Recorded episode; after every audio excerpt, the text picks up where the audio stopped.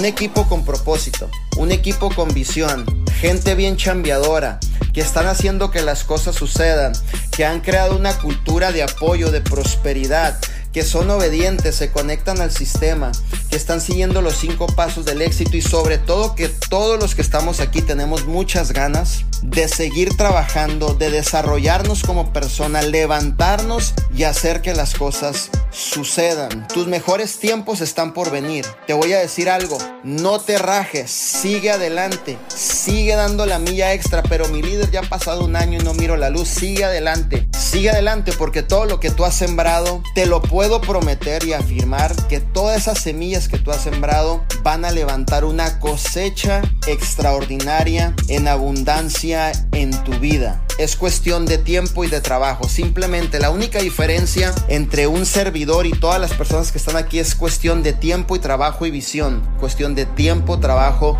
y visión porque todos somos iguales.